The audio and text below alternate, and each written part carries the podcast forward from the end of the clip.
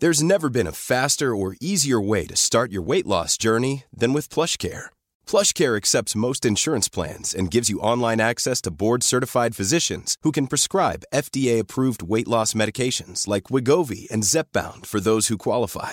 Take charge of your health and speak with a board-certified physician about a weight loss plan that's right for you. Get started today at plushcare.com slash weight loss. That's plushcare.com slash weight loss. Para eso tenemos en la línea a Ignacio Morales Lechuga, es procurador general de la República de la Ciudad de México y también fue embajador de México en Francia y rector de la Escuela Libre de Derecho. Buenas tardes, licenciado. Gracias, buenas tardes, Adriana. Buenas tardes, José Luis. Buenas tardes, Nacho. De ustedes y de su auditorio. Oiga, pues si alguien sabe de temas jurídicos es usted. Bueno, no se las crean, ¿eh? No se las crean. Pero ¿cómo vio esto? Y licenciado, todo este tema de, de, de hacer una, una, poner jueces a seguirle los pasos a los otros jueces. Sí, yo, yo diría que eh, de las nueve grandes reformas constitucionales que se han hecho en el año 2019 y planteadas unas en el 2018, la mayoría versan sobre justicia, policía, Guardia Nacional, fuerzas eh, militares, marinos, fiscales, etcétera, etcétera, etcétera. Y, y pareciera ser por lo mismo que este gobierno maneja más la política con el Código Penal que con la constitución política de los Estados Unidos mexicanos, porque empiezan a sentirse todo mundo amenazado. Los, los contribuyentes ya los pusieron como parte de la delincuencia organizada, eh, realmente han crecido los tipos de delincuencia organizada, ya nada más falta que pongan el tipo del adulterio y también el adulterio se ha considerado como delincuencia organizada cuando, se cometa por más. Oiga, espero que no, porque habría muchos en la cárcel. sí, tendrían que poner la llave en muchas ciudades. O Nacho, que cambien la ley del notariado y también la pongan que es delincuencia organizada. No les des ideas, José Luis, lo que capaz que lo hacen. Él es un gran notario. Lo, que dijo José Luis que no se ha tomado en cuenta por el auditorio. Bueno, yo creo que, que el tema de establecer jueces o por jueces o son jueces sobre jueces, controlados básicamente o nombrados por el por el Senado es un despropósito. Efectivamente, como bien lo apuntan ustedes. Pero pero tiene una serie de pormenores esta iniciativa que yo la verdad no he acabado de leer, que lo primero que tendría que decir es no se le dio marcha atrás, simple y llanamente se pospuso el debate. Sí, hasta el primero de febrero. Esto, esto en materia política quiere decir, denos un tiempo para darle una arregladita y ver de qué manera la presentamos. Pero no quiere decir que reconozcan que la iniciativa está mal. Entonces, lo primero que hay que hacer es estar alerta frente a lo que van a presentar. Segundo, yo quisiera conocer una iniciativa del gobierno en el cual los ciudadanos nos sintamos satisfechos de haber ganado terreno frente a la autoridad, que nuestros derechos humanos, garantías y libertades hayan crecido o se hayan fortalecido.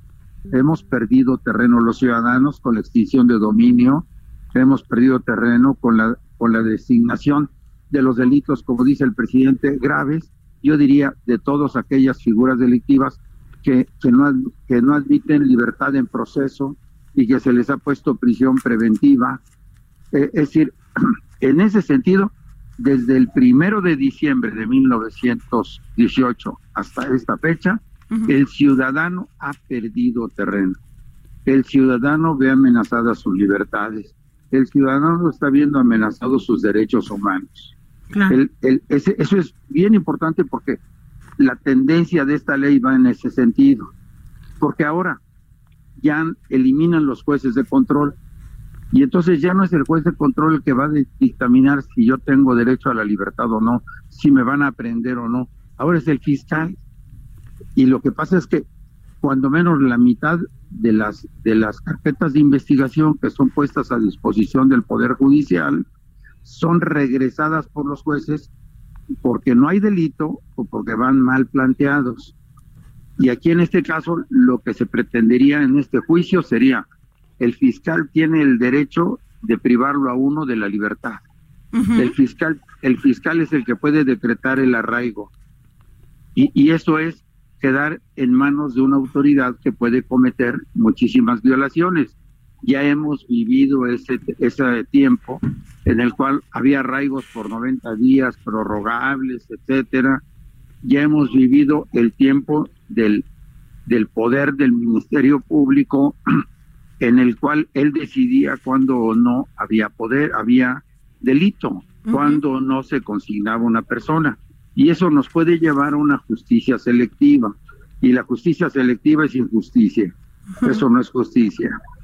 Entonces, ese punto es muy grave, porque otra vez volvemos a estar en manos de la policía y del Ministerio Público. Y no habrá un juez que pueda de alguna manera detener o frenar el poder del fiscal.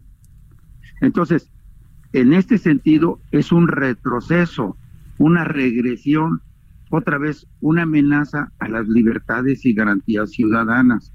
Y estamos hablando de que a la persona que se le pretenda someter a un proceso es una persona que tendría a su favor la presunción de inocencia, pero con la prisión preventiva, con el arraigo, pues ya le, ya le, le quitaron su presunción de inocencia. Pues sí, pero este licenciado, también es cierto los casos muy mencionados de jueces inmiscuidos en, en, en estos crímenes que con personajes del crimen organizado, eh, corrupción.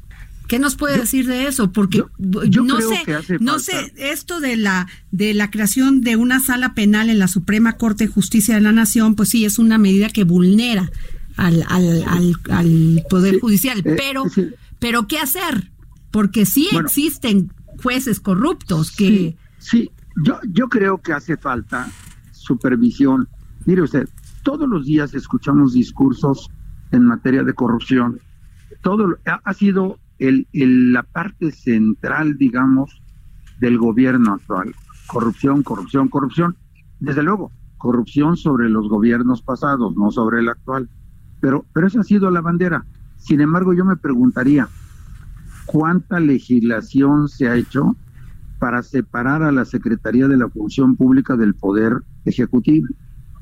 ¿Qué acaso la Secretaría de la Función Pública es independiente, es autónoma? ¿Puede, puede actuar contra el presidente y los secretarios de Estado? No, porque forma parte del mismo Poder Ejecutivo, es decir, la función pública es empleada del presidente y es par o igual que el resto. Entonces, desde ese punto de vista, no veo yo una estructura anticorrupción que se solvente, que se fundamente como otros países en la Constitución y los tratados internacionales. Entonces, nada más veo un discurso todos los días. Segundo, ¿quién actuó contra García Luna? ¿Estados Unidos o México? Estados Unidos. ¿Quién actuó contra el Chapo? ¿Estados Unidos o México? Pues Estados Unidos también. O sea, los grandes casos de corrupción eh, se han ventilado en Estados Unidos, no acá. Pues Hasta este eso sí es cierto. Bueno, entonces, ¿para qué vamos a nombrar jueces que sigan con el mismo paseo y con el mismo cuento?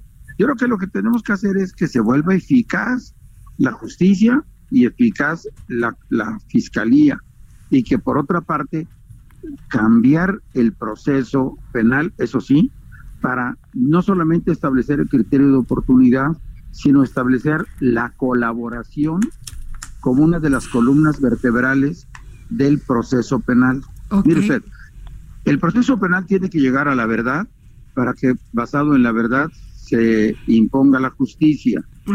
Si, si, usted quiere obtener la verdad, o la obtiene de dos maneras. Uno, forzando al detenido a que la dé, que pueden ser malos tratos, violaciones de derechos humanos, torturas, etcétera, o bien pidiéndole su colaboración. En el primer caso lo tachamos porque esto no es admisible. El segundo, la colaboración. ¿Cómo se puede obtener la colaboración de un agente? Pues ya los, los norteamericanos lo han enseñado desde los 80 que han estado desmantelando gran parte del narcotráfico colombiano, eh, han obtenido la colaboración a base de condonarles parte de la pena, de ponerlos, de reducirles la condena y ponerlos en libertad con una serie de garantías a su identidad, a sus informaciones, pero ojo, sí los hacen declarar públicamente. Aquí en México, en el pasado, se hizo una caricatura del testigo protegido y agarraron a dos, tres delincuentes y los ponían a declarar lo que querían, que tampoco es cierto. Allá en Estados Unidos se dice, bueno, la declaración es importante, pero tiene que haber un elemento que confirme lo que está declarando. Y si dijo la verdad y si hay esta confirmación y esta prueba, entonces te vamos a bajar la pena. De lo contrario, no te la reducimos te mantenemos en ese estado. Entonces, la colaboración es lo que ha permitido que los Estados Unidos tengan éxito en sus procesos judiciales.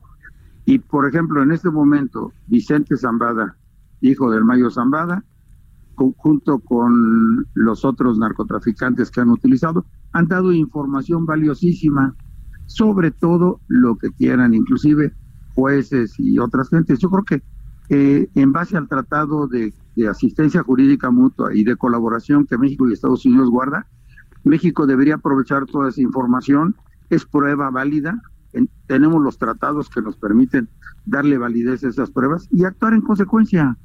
Así es. Y no hacer que, que, todos nos sintamos este, potencialmente amenazados como posibles reos frente a, a unas leyes que se han vuelto confiscatorias y, que desde luego van contra la libertad ciudadana. Abogado, yo quería este, preguntarte lo siguiente. Mira, casos de testigos protegidos, eh, digo, en términos generales suscribo totalmente todo lo que has dicho. Gracias. Pero, por ejemplo, yo recuerdo que fue pues una, una muerte bastante misteriosa la que ocurrió con Mario Ruiz Maciú cuando estaba en la corte de Newark. Todo el mundo decía que por haber sido testigo protegido, ¿verdad? Lo, simularon la muerte de Mario Ruiz Maciú y simplemente lo desaparecieron de este mundo, con otra identidad. De tal suerte que mi pregunta es, no es totalmente, según la enmienda norteamericana, no es totalmente, ¿verdad?, apegado a lo que aquí pudiéramos llamar eh, el debido proceso, o no sé, los términos que utilice un abogado, ¿verdad? sino que también allá, ¿verdad?, se utilizan sistemas de coerción, ¿verdad? No hablemos de la tortura, pero sí unos sistemas coercitivos, como aquí el caso, por ejemplo, de de, del exgobernador de Veracruz, Javier Duarte. Él se declara culpable. Fíjate, Y con eso gana una reducción una reducción de la pena. O sea, lo único, mi, mi comentario es, este, creo que lo que tú dijiste al último es el punto central. Que México aproveche la existencia de estos tratados bilaterales para tener nosotros también la información que ellos se guardan. Claro, yo, yo le, yo francamente, este, me daría más tiempo para revisar al detalle todo este proceso que están sugiriendo, que es demasiado rápido como lo quieren plantear y, proponer, y revisaría el marco de afectación a los derechos humanos de todos los ciudadanos. Mm, muy bien. Para mí, la regla, la raya es esa. Que no perdamos los ciudadanos terreno, porque estamos perdiendo mucho terreno. Al final de cuentas, los afectados por el tema de la salud, por el tema de la extinción de dominio, por los temas de, de, las reformas que se hicieron recientemente, quienes pagamos los platos rotos somos los ciudadanos. Así es, así es. Eh, los políticos pueden hacer muchas cosas, pero los ciudadanos, los que trabajamos, los que nos dedicamos a producir, somos los que estamos viendo afectadas potencialmente nuestras garantías y patrimonios. Pues muchas gracias, licenciado Ignacio Morales Lechuga. Ya le vamos a hablar, ¿eh? Para que ya cuando ya tenga muy ¿eh? clara cómo va a estar esta reforma, nos, este, nos pueda dar su opinión. Te mando, gracias, Adriana. Gracias. Saludos, José Luis. Te mando un gran saludo y, un y el reconocimiento de siempre, Ignacio. Gracias, José Luis. Muchas gracias. Pues eh, nos vamos a un corte y regresamos. Yo soy Adriana Delgado y nos escucha usted aquí en el Heraldo Radio.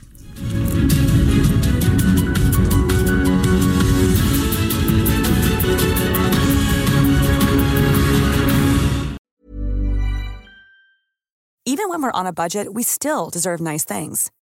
Quince is a place to scoop up stunning high-end goods for 50 to 80% less than similar brands. They have buttery soft cashmere sweaters starting at $50, luxurious Italian leather bags, and so much more. Plus, Quince only works with factories that use safe, ethical, and responsible manufacturing. Get the high-end goods you'll love without the high price tag with Quince. Go to quince.com/style for free shipping and 365-day returns.